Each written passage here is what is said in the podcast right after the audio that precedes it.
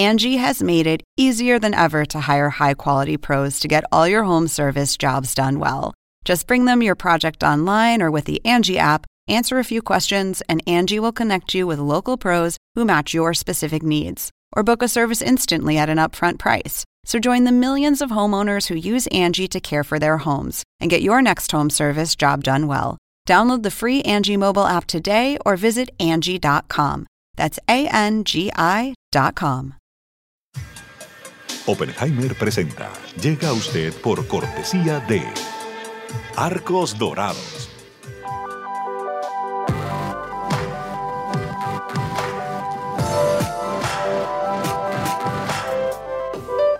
En Buenos Aires, Argentina, hay una universidad que cumple con la formación de los profesionales del futuro. UADE, más de 58 años, educando con pasión. ¿Sabías que según un estudio de la Universidad de Oxford, casi la mitad de los trabajos actuales podrían dejar de existir en 10 años? La inteligencia artificial llegó para quedarse. ¿Cómo te va a afectar la automatización? ¿Cuáles son los trabajos del futuro? Andrés Oppenheimer te lo cuenta en su nuevo libro, Sálvese quien pueda. Y no te quedes atrás. Encuéntralo en librerías.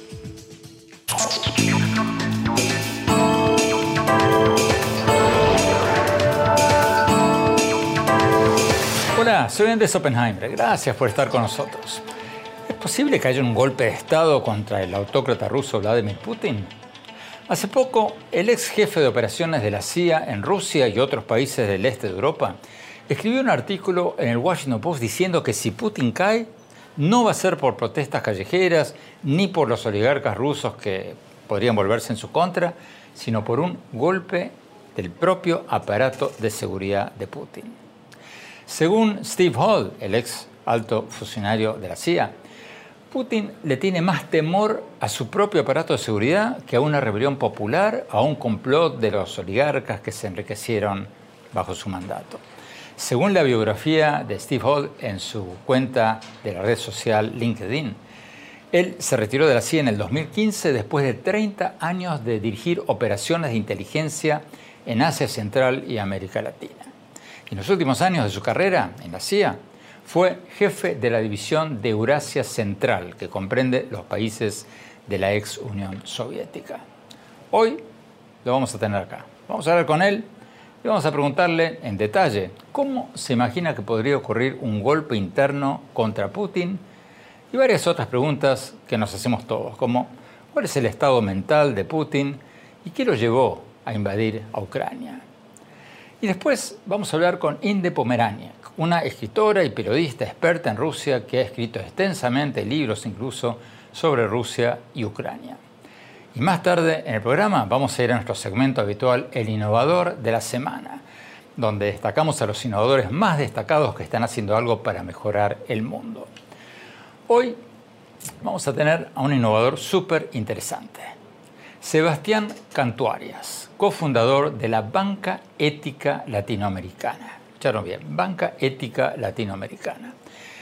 Es una compañía financiera que invierte el dinero de sus ahorristas en empresas que ayudan a mejorar la vida de la gente o a combatir el cambio climático. Ya están en Chile, Argentina, Uruguay, Brasil y reportan haber invertido ya o prestado unos 60 millones de dólares en empresas que hacen el bien tienen planes de expandirse por toda la región. Le vamos a preguntar qué es esto de las inversiones con propósito, cómo funciona y cómo comparan las ganancias de sus inversiones con las de los bancos tradicionales. Bueno, empecemos con el tema de Ucrania.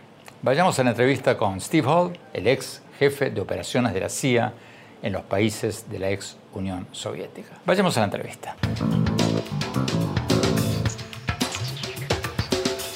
Steve Hall, muchas gracias por estar con nosotros. Antes de ir al tema de Ucrania, cuéntenos por favor un poco de usted, porque no es frecuente que tengamos a exfuncionarios de la CIA hablando públicamente. Leí que usted trabajó 30 años en la CIA, que estuvo destacado en varios países y que llegó a ser jefe de operaciones de inteligencia en varios países de la ex Unión Soviética. Eso incluye, supongo, la supervisión de tareas clandestinas. ¿Es cierto todo esto? bueno, eh, eh, la CIA no le gusta tanto cuando explico mucho de mi, carrera, obviamente, pero yo estaba encargado de, operaciones, cuando, cuando jubilé ahí en, la CIA en, 2015, yo estaba encargado de todas las operaciones mundiales uh, con, que tener, tiene que ver con, con Rusia. Así que mis responsabilidades para 30 años era básicamente eh, ver qué está haciendo Rusia y entender mejor con inteligencia uh, qué está pasando adentro de Rusia y, con, específicamente con Putin. Y si me permite preguntarle, ¿dónde aprendió el español? Pues yo vivía muchos años en, Latinoamérica como niño, así que yo aprendí fácilmente sin libros, ¿no? esa es la manera de, aprender español jugando con, ah, con, sus amigos en las calles, así que así, así aprendí. Usted escribió un artículo en el Washington Post donde dice que Vladimir Putin le tiene más miedo a un golpe de Estado desde dentro de su propio aparato de seguridad que a cualquier otra cosa. Explíquenos un poco, por favor, por qué piensa que podría pasar eso, un golpe de, desde dentro de los servicios de seguridad de Putin? Yo creo que es posible, no podemos asegurarnos de que sí o no va a pasar esto, pero yo creo que hay un poquito de confusión ah, con la gente en general cuando dicen, por ejemplo, eh, que la gente en Rusia, la gente que están haciendo manifestaciones, por ejemplo, en, las calles, que eso es, eso es una amenaza muy fuerte contra del de, presidente Putin en Rusia. O a lo mejor, por ejemplo, los oligarcas que ellos también pueden hacer algo contra, eh, contra Putin. Pero la verdad que es ninguno de esos dos grupos, de mi punto de vista, es, son los siloviki. Los siloviki, eso es una palabra rusa que tiene que ver con, con los, los, los jefes eh, presentes y ex eh, jefes el liderazgo digo, de los eh, servicios de seguridad, de inteligencia eh, en, en, Rusia. Y también eso tiene que ver con, con, militares también. Y ellos tienen la capacidad y las habilidades, por ejemplo, cómo mantener eh, secretos, cómo operar clandestinamente. ellos saben cómo hacer estas cosas, por ejemplo, un golpe de Estado. Y yo creo que esos son la gente que Putin tiene, tiene que tener eh, más miedo y tiene que enfocar en esa gente mucho más que, que las manifestaciones que tenemos en las calles de Moscú ahorita. ¿Por qué cree usted que las manifestaciones populares no van a tumbar a Putin ni los oligarcas, o sea, los empresarios que se hicieron ricos a costa de Putin? ¿Por qué? ¿Qué, qué, qué lo lleva a pensar que eso no va a pasar? Todo tiene que ver con ah, los roles y los, las amenazas que Putin se siente con esos dos grupos. Por ejemplo, vamos a empezar con la gente en, las calles de, Rusia que, que, están manifestando. En el pasado hemos tenido varias manifestaciones con miles de gente en Rusia y eso es más o menos normal. Putin puede dejar, eh, mantener que ellos hacen sus manifestaciones, pero si, si, si, se ponen muy grandes o muy agresivos la gente en la calle, entonces sí, él tiene que contestar. Pero él, él sabe muy bien cómo, uh, cómo hacer la represión eh, y cómo reprimir su gente, sus propios ciudadanos. Este, este es el país que, que inventó los gulags, o sea, los gulags son estas prisiones que tienen en Rusia, donde se, meten, eh, se metían ah, durante los tiempos de la Unión Soviética, muchos de sus propios ciudadanos. Así que Putin sí sabe cómo, cómo reprimir su propia gente. ¿Qué antecedentes hay en Rusia de golpes de Estado? ¿Qué, le hace pensar a usted que Putin le tiene miedo a eso? Él recuerda esto, de que en 1991 Gorbachev, había un golpe de Estado en contra de Gorbachev. ¿Y quién hizo eso? Pues los jefes del KGB eh, y los otros eh, eh, organizaciones de seguridad y, y inteligencia en, en Rusia. Así que él recuerda qué pasó a Gorbachev y él debería de estar pensando, mira, si, si empeora la situación en Rusia tanto, a lo mejor por, porque estas sanciones que tienen los países occidentales en contra de Rusia, si empeora la situación en Rusia, entonces es muy posible, o no muy posible, pero hay una probabilidad que va a ser un golpe de Estado desde, la, desde estos servicios de seguridad en Rusia. Tenemos que ir a un corte. Cuando volvamos, Vamos a preguntarle a Steve Hall, el ex jefe de operaciones de la CIA en países de la ex Unión Soviética, ¿qué piensa de las especulaciones de que Putin perdió su equilibrio mental o que está paranoico o enfermo? No se vayan, ya volvemos.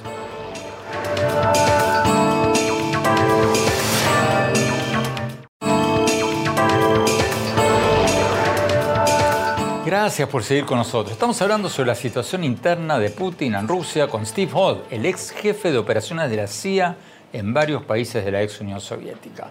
Hall escribió un artículo en el Washington Post diciendo que lo que más teme Putin en este momento no es una rebelión popular, ni un complot de los oligarcas rusos, sino un golpe de Estado desde dentro de sus propios servicios de seguridad. Sigamos con la entrevista.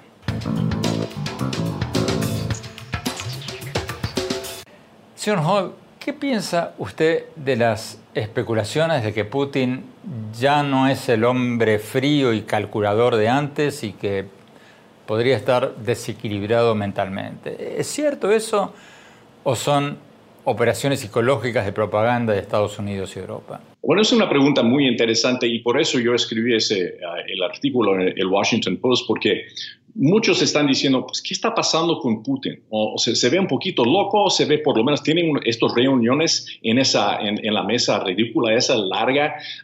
hay gente que dice que tiene mucho miedo por su, por su salud, por infecciones. Eh, pero yo creo que lo que explique eso mejor es que Putin sabe que no está saliendo la cosa, muy bien con la guerra en Ucrania.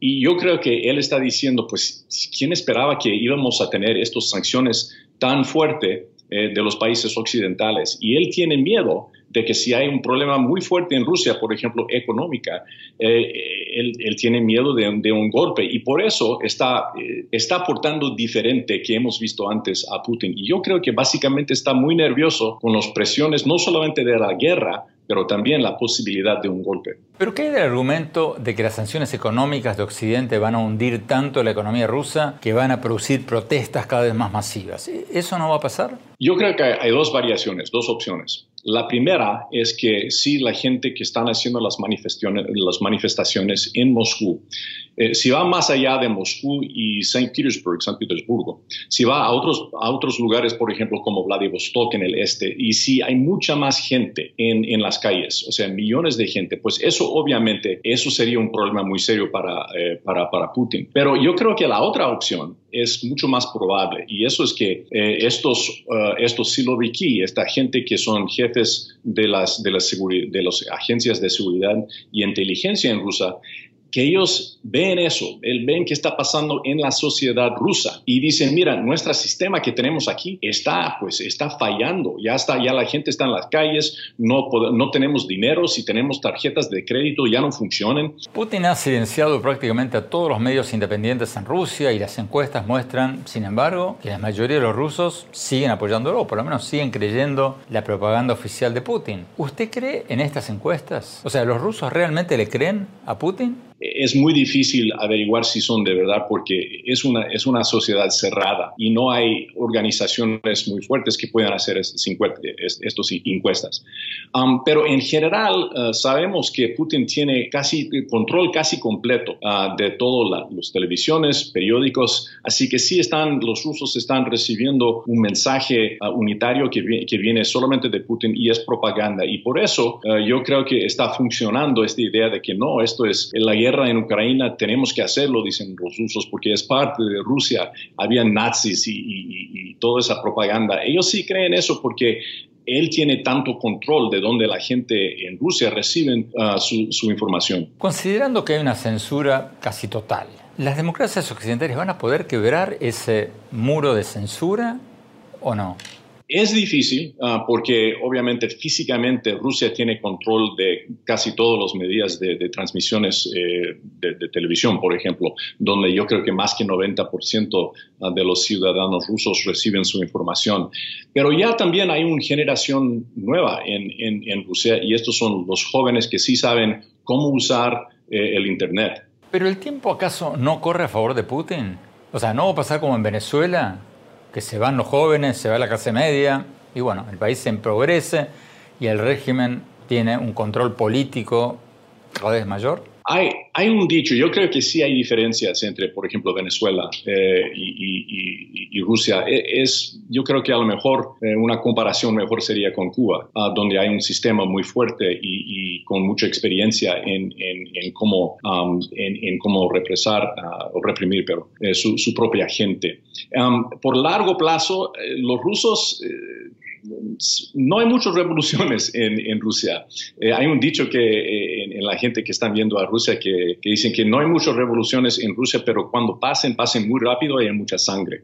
Así que yo creo que eso es una posibilidad que algo rápido va a pasar en Rusia, um, pero mejor, yo creo que es, es, más probable que vamos a tener esta situación donde los, donde los siloviki, eh, los jefes de las, de las, jefes de las agencias de seguridad van a hacer el golpe. No va a ser un golpe popular, va a estar algo que viene desde adentro del gobierno. Y eso quiere decir que Rusia no está listo a convertirse en una democracia, por ejemplo. La gente que están pensando a lo mejor un golpe contra Putin no tiene, no son, no son, no, son este, proponentes de, democracia más que Putin. Así que vamos a ver cómo, si cambia el gobierno, qué va a pasar después. Pero ¿por qué se levantarían las agencias de seguridad contra Putin? O sea, si yo fuera un jefe del servicio secreto ruso. ¿Cuál sería mi motivación para tumbarlo a Putin? Bueno, yo tengo que pensar cómo pensaría yo si fuera, por ejemplo, yo el, jefe de, de, estas eh, agencias de seguridad. Yo estoy pensando que por los últimos 20 años todo ha salido muy bien. Yo tengo mucho dinero en, en los bancos, no solamente aquí en Rusia, pero afuera en Europa y otros lugares. Tengo mi yate, tengo mis coches, tengo mis dachas, tengo todo eso. Pero ya que las sanciones han empezado, pues ya sentimos aislados. Si yo soy un, un yo estoy diciendo, pues no sé si voy a tener acceso a mi dinero, no sé si voy a tener acceso a la vida como yo tenía antes. Y más importante que nada, no estoy seguro cómo, es el, cómo va a ser el futuro de Rusia, cómo, cómo va a terminar como un país grande con armas nucleares y, y, influencia, o vamos a estar como Corea del Norte, que nadie o sea, completamente aislados. Y eso me da mucha mm, nervios si soy un, si soy un siloviki. ¿Qué opina usted del argumento de que con el tiempo el mundo se va a cansar de prestarle atención a esta guerra? Se viene el mundial, la atención mundial puede girar a otro lado. Y que bueno, en ese caso Rusia se va a quedar ocupando un buen pedazo de Ucrania o casi toda Ucrania y bueno, y que Putin se saldría con la suya. Tenemos que siempre recordar que estamos, al, estamos en la primer, yo creo que en el primer capítulo de esta guerra. Y desde ahora, o sea, los, los, eh, los, los ucranianos han peleado muy fuerte, las Fuerzas Armadas en Ucrania han, han tenido mucho éxito, más que todo el mundo esperaba, yo creo. Tenemos que ir a un corte. Cuando volvamos, seguimos hablando con Steve Hall, el ex jefe de operaciones de la CIA en varios países de la ex Unión Soviética. Le vamos a preguntar cuándo cree él que va a terminar esta guerra y cómo. No se vayan, ya volvemos.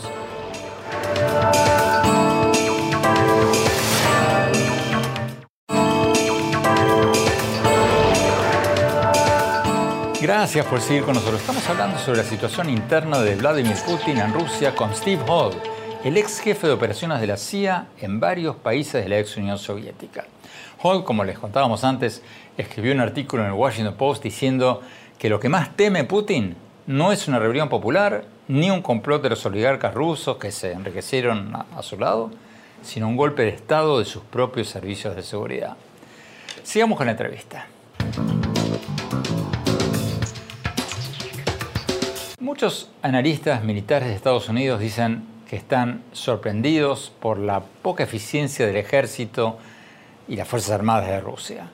¿A usted le sorprendió eso o, no? Sí, me sorprendió un poquito porque yo creo que si ve eh, a lo mejor 10, 15 años atrás, históricamente eh, el ejército y las Fuerzas Armadas rusas eh, siempre han sido un poquito débil, pero Putin ha trabajado mucho y también ha gastado bastante dinero en mejorar y modernizar a su ejército y sus fuerzas armadas. Así que todos esperábamos que iba a ser algo bastante rápido eh, esta operación militar en Ucrania, la guerra. Pero obviamente eh, las fuerzas rusas están teniendo problemas muy, muy fuertes con comunicación, ah, con sus armas y, eso es eh, con un país que tiene, que tiene una frontera directa con Ucrania. Finalmente, si usted, Steve estuviera en su cargo anterior en la CIA, y el presidente de Estados Unidos le termina, ¿cuándo termina esto? ¿Usted qué le diría? ¿Que termina en un mes, en seis meses o que esto va para varios años? Yo creo, y, estoy afuera, así que no tengo, no tengo acceso a, toda la, inteligencia, pero a mí me parece que lo que está pasando ahorita otra vez es la primera etapa. Y lo que va a pasar ahorita es que vamos a entrar en una etapa eh, mucho más largo. Eh, va a ser como el, ejemplo de Grozny en, en, Chechenia. Van a, los rusos van a, van a, empezar a hacer esto por largo plazo, atacar por largo plazo. Y desgraciadamente, porque el, ejército ruso es tan grande, es muy probable que esto, esta etapa va a durar mucho, a lo mejor años. Y después de eso, yo creo que es muy posible que los rusos no van a poder controlar completamente el país, porque vamos a tener una insurgencia, vamos a tener una, una, guerra de, guerrilleros. Los ucranianos van a pelear por, por, la, por años, por largo plazo, por, ah, por sus hogares, por su país. y, y es, esa es una guerra que van a perder los rusos por largo plazo, exactamente como perdieron eh, la guerra que, que hicieron en, los años 80 en, en Afganistán. Ah, por largo plazo van a ganar los, los, uh, los ucranianos, los, los de Ucrania, yo creo, pero de corto plazo desgraciadamente va a ser muy difícil uh, vivir y, pelear eh, y hacer una guerra en, parte de los ucranianos. Y finalmente, ¿cuál fue la motivación de Putin para invadir Ucrania? ¿Por qué lo hizo? Hay mucha propaganda y Putin lo está haciendo, está diciendo, mira, este, Ucrania es parte de, Rusia, la verdad, y históricamente siempre ha sido parte de Rusia, tradicionalmente, tenemos la misma cultura, el mismo idioma y, eso. Pero la verdad que eso es, propaganda decir que Ucrania es nada más parte de, Rusia. Ha sido un, país con su soberanía y todo para 20, pues, 25 años. Así que no es verdad que es solamente parte de Rusia. Si hacemos la pregunta, ¿por qué Putin está? ¿Cuáles son sus motivaciones para hacer estos ataques y la guerra en Ucrania? Yo diría es porque Putin tiene miedo de, las de, democracia. Y cuando hay un país, Ucrania, por ejemplo, Georgia también, Moldova es otro país que dicen, mira, sí estamos alrededor de Rusia, estamos en la frontera con Rusia, pero tenemos más interés en involucrarnos Ah, con, la, con Europa y, con, y queremos un sistema de democracia en, nuestros países.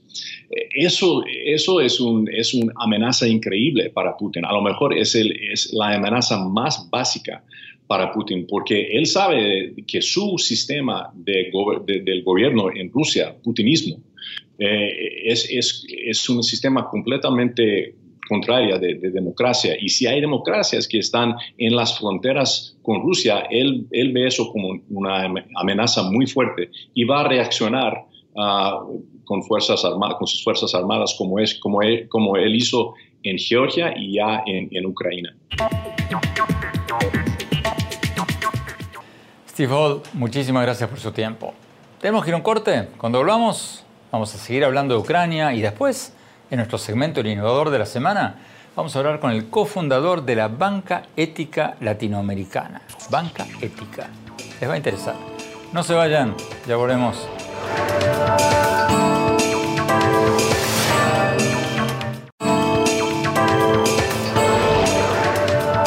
Gracias por seguir con nosotros. Para quienes recién se nos unen, estábamos hablando en los bloques anteriores con el ex jefe de operaciones de la CIA en varios países de la ex Unión Soviética. Sostiene que lo que más teme en este momento el autócrata ruso Vladimir Putin es un golpe de Estado de sus propios servicios de inteligencia, mucho más que una rebelión popular o un complot de los oligarcas rusos.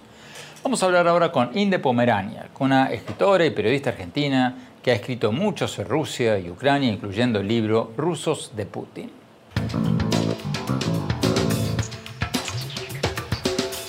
Inde, muchas gracias por estar con nosotros. Inde, me llamó la atención en la entrevista con Steve Hall, el ex alto funcionario de la CIA con el que acabamos de hablar.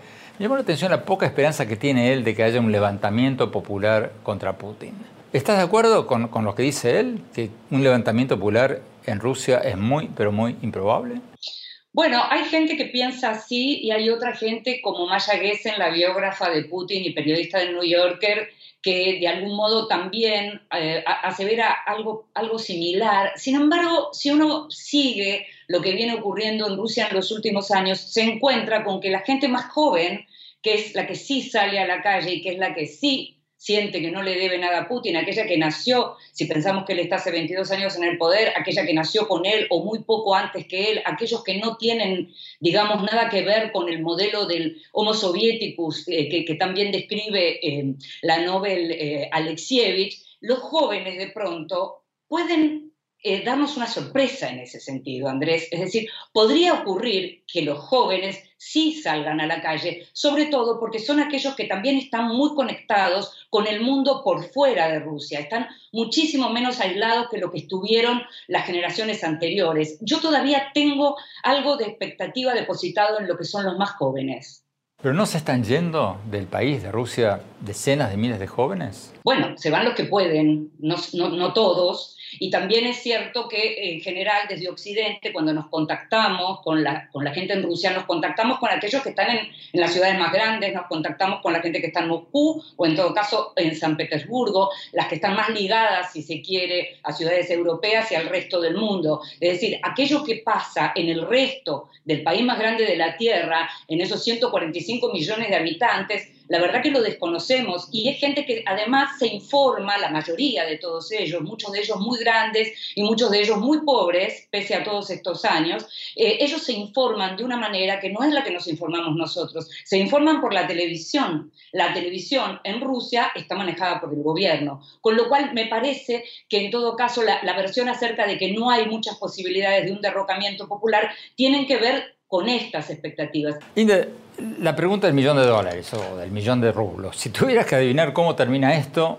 ¿cómo te lo imaginas? ¿Cómo va a terminar? Está terminando con este retiro en este momento, eh, con esta idea de sentarse a negociar. Los ucranianos, Zelensky no va a poder negociar, incluso aunque quisiera, no, no le va a resultar tan fácil después de la exposición de los ucranianos eh, en estos, más de 40 días, va a ser muy difícil que pueda negociar cualquier cosa. No le van a permitir negociar cualquier cosa. Lo que está pasando también es que hay madres que están reclamando por sus hijos conscriptos que fueron trasladados a Ucrania cuando eso no está permitido por la ley. Empiezan a aparecer distintas cosas porque decimos no va a haber revuelta popular, pero ¿y qué pasa si las madres de los soldados efectivamente salen a la calle? Eso también podría ocurrir. Hay que pensar que siempre que hubo una guerra en Rusia, algo después se movió en términos políticos. Inde Pomeranic, muchísimas gracias. Tenemos que ir a un corte. Cuando hablamos, vamos a nuestro segmento habitual, el innovador de la semana. Vamos a hablar con el cofundador de la Banca Ética Latinoamericana. Banca Ética. A ver, les va a interesar. No se vayan, ya volvemos.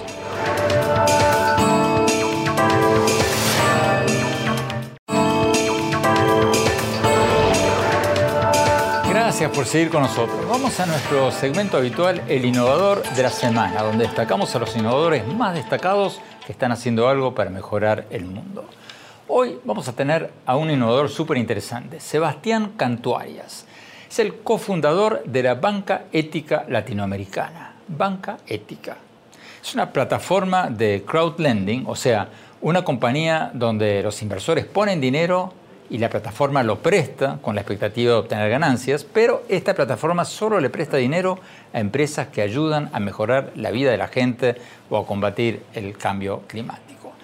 Recién empieza en Chile, Argentina, Uruguay Brasil, pero ya reporta haber eh, prestado más de 60 millones de dólares en empresas que hacen el bien y tienen planes de expandirse a todos los países de la región. Le vamos a preguntar ¿Cómo funciona esto? ¿Cómo comparan las ganancias de sus inversiones con la de los bancos tradicionales? Y en general, ¿qué es esto de la banca ética? Vayamos a la entrevista. El innovador de la semana es presentado por falabella.com, un nuevo punto de partida. Sebastián, muchas gracias por estar con nosotros. Antes de pedirte detalles sobre qué es la banca ética, sobre lo que están haciendo, quisiera preguntarte ¿Qué son ustedes? ¿Si son un banco de inversiones con fines de lucro o, una fundación benéfica o una ONG, una organización no gubernamental? ¿Cómo se definen ustedes? Nosotros somos un, banco, nosotros somos un proyecto de banco, hoy día somos una institución financiera, estamos trabajando para ser banco, ¿ya?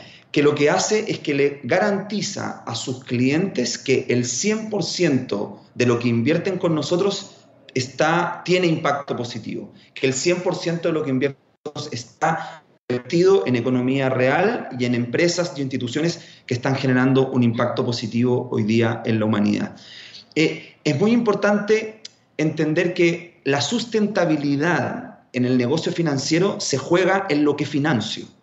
La sustentabilidad no tiene que ver con cuántas luces LED pongo en mis sucursales, no tiene que ver con cuánto papel ahorro en la banca. Esa no es la sustentabilidad en el sistema financiero. Eso es eso está bien, sirve, pero no necesariamente es lo que necesitamos cambiar. Lo que necesitamos cambiar en el sistema financiero es qué financio, hacia dónde hacemos fluir el dinero. Y esa es la propuesta que está haciendo esta empresa, esta empresa de impacto en el fondo, que es garantizarle a sus inversionistas que el 100% de sus inversiones están produciendo impacto positivo en el mundo.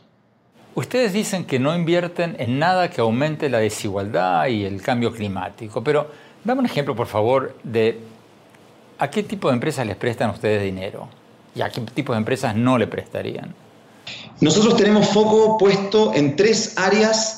El área de educación y cultura, por lo tanto financiamos proyectos como colegios, jardines infantiles, música, arte, literatura, toda esa parte del ser humano, de nuestra capacidad de crear el área de desarrollo social, donde financiamos proyectos que tienen que ver con vivienda social, integración urbana, eh, integración de, personas en condiciones de desigualdad, y una tercera área, medio ambiente, donde financiamos agricultura ecológica, agricultura orgánica, proyectos de reciclaje. Pero, ¿los bancos tradicionales no están haciendo eso ya? Es interesante la pregunta porque nos, nos, preguntan mucho esto. Los bancos tradicionales financian los sectores donde nosotros estamos, pero los financian desde la perspectiva de la rentabilidad. O sea, mira a la empresa desde el incentivo de prestar ese dinero para obtener rentabilidad. En el caso de la banca ética, la banca ética entiende que hacia dónde hace fluir el dinero va construyendo sociedad. ¿Y los inversionistas no tienen miedo de perder dinero en proyectos muy bien intencionados, pero que pueden fracasar?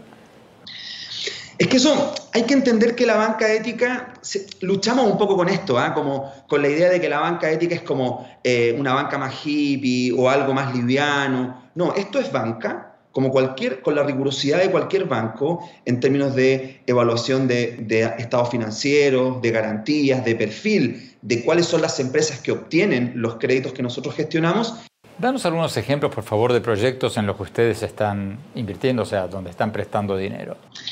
Hoy día, por ejemplo, financiamos en, la Patagonia, en la Patagonia chilena, una cooperativa eh, que se llama APICOP, una cooperativa de eh, pequeños agricultores que, que, producen miel. Ese tipo de proyectos estamos financiando. Así tenemos más de 600 casos que estamos financiando. Hemos financiado también cine latinoamericano, como te decía, música, colegios, distintos casos donde son empresas que ya tienen un impacto positivo y con lo que nosotros financiamos vamos desarrollando ese impacto para crecer y obviamente producir una transformación más importante.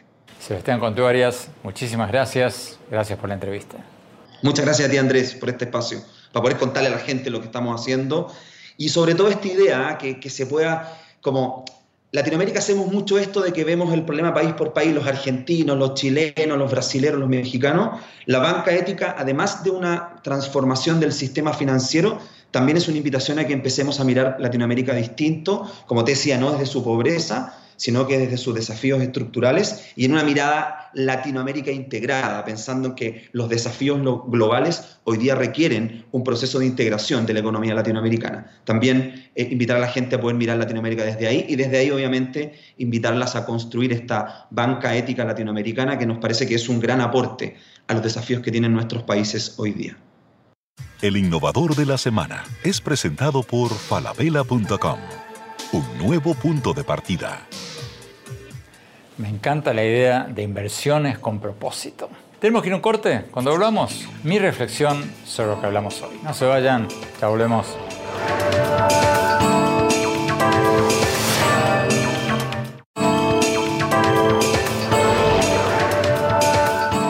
Gracias por seguir con nosotros. Mi opinión sobre los últimos acontecimientos en Rusia y Ucrania.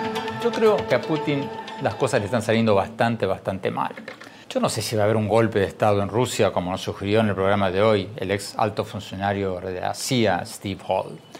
Pero sí creo que la invasión rusa a Ucrania produjo un nuevo orden mundial. Un nuevo orden mundial en que la alianza de Estados Unidos, con los 27 países de la Unión Europea, el Reino Unido, Japón, Corea del Sur, Canadá, Australia y varios otros países, va a salir muy fortalecida. ¿Por qué creo esto? Porque creo que ahora tenemos que ver al mundo no en términos de países, sino en términos de alianzas. Antes de la invasión rusa veíamos el mundo en términos de países. Había dos potencias, Estados Unidos, una potencia en retroceso, China, una potencia emergente. Y probablemente eso se dé, probablemente esa supremacía china en algún momento del futuro se va a dar. Pero ahora, después de la invasión rusa, creo que ese futuro va a ser mucho más lejano. Porque si miramos al mundo en términos de alianzas, la invasión rusa a Ucrania ha fortalecido enormemente la alianza de Estados Unidos con los 27 de la Unión Europea y con todos los demás que mencionábamos antes. Si vemos el mundo en términos de alianzas, la alianza de Estados Unidos y los 27 de la Unión Europea y el resto, representa el 59% de la economía mundial, casi el 60%. Dato reciente del Wall Street Journal. Rusia, en cambio, incluso si le sumamos algunos aliados cercanos, representa un 2% de la economía mundial.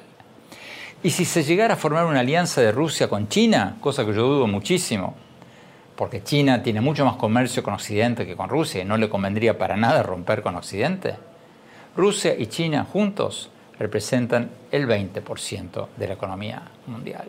O sea, muy poco. Antes de la invasión rusa a Ucrania, la alianza pro-occidental o pro-democrático, como querramos llamarlo, se estaba debilitando a pasos agigantados desde que el expresidente de Estados Unidos, Donald Trump, sugirió que Estados Unidos se retiraría de la OTAN y desde que el Reino Unido se salió de la Unión Europea. Pero ahora, después de la invasión rusa, esa alianza que se estaba deshaciendo se unificó y quedó mucho más fortalecida. O sea, a Putin le salió el tiro por la culata. Si alguien me hubiera dicho hace dos meses antes de la invasión rusa que países tradicionalmente neutrales como Suiza o Japón condenarían a Rusia, incluso le impondrían sanciones, o que cientos de multinacionales se retirarían de Rusia, yo les hubiera dicho, eso no va a pasar nunca. Pero está pasando. Y esto no va a terminar de la noche a la mañana. Esto no va a terminar con un cese de fuego sobre todo después de las denuncias de Estados Unidos y los países europeos de crímenes de guerra, presuntos crímenes de guerra de Rusia en Buja, en las afueras de Kiev. Esta acusación no va a desaparecer de la noche a la mañana. Entonces, resumiendo, creo que si miramos al mundo bajo el prisma de alianzas, la alianza pro-occidental o pro-democrática tiene muchísimas más posibilidades de ganar que Putin o la alianza que podría establecer Putin con otros países casi el 60% de la economía mundial está de un lado y el 20% apenas de la otra. Bueno, se nos acabó el tiempo. Muchísimas gracias por habernos acompañado.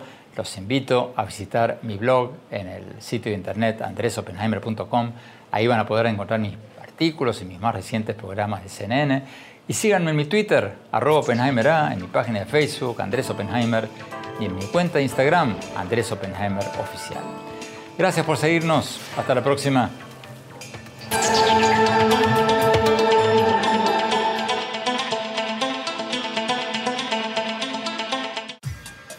Oppenheimer presenta. Llega a usted por cortesía de Arcos Dorados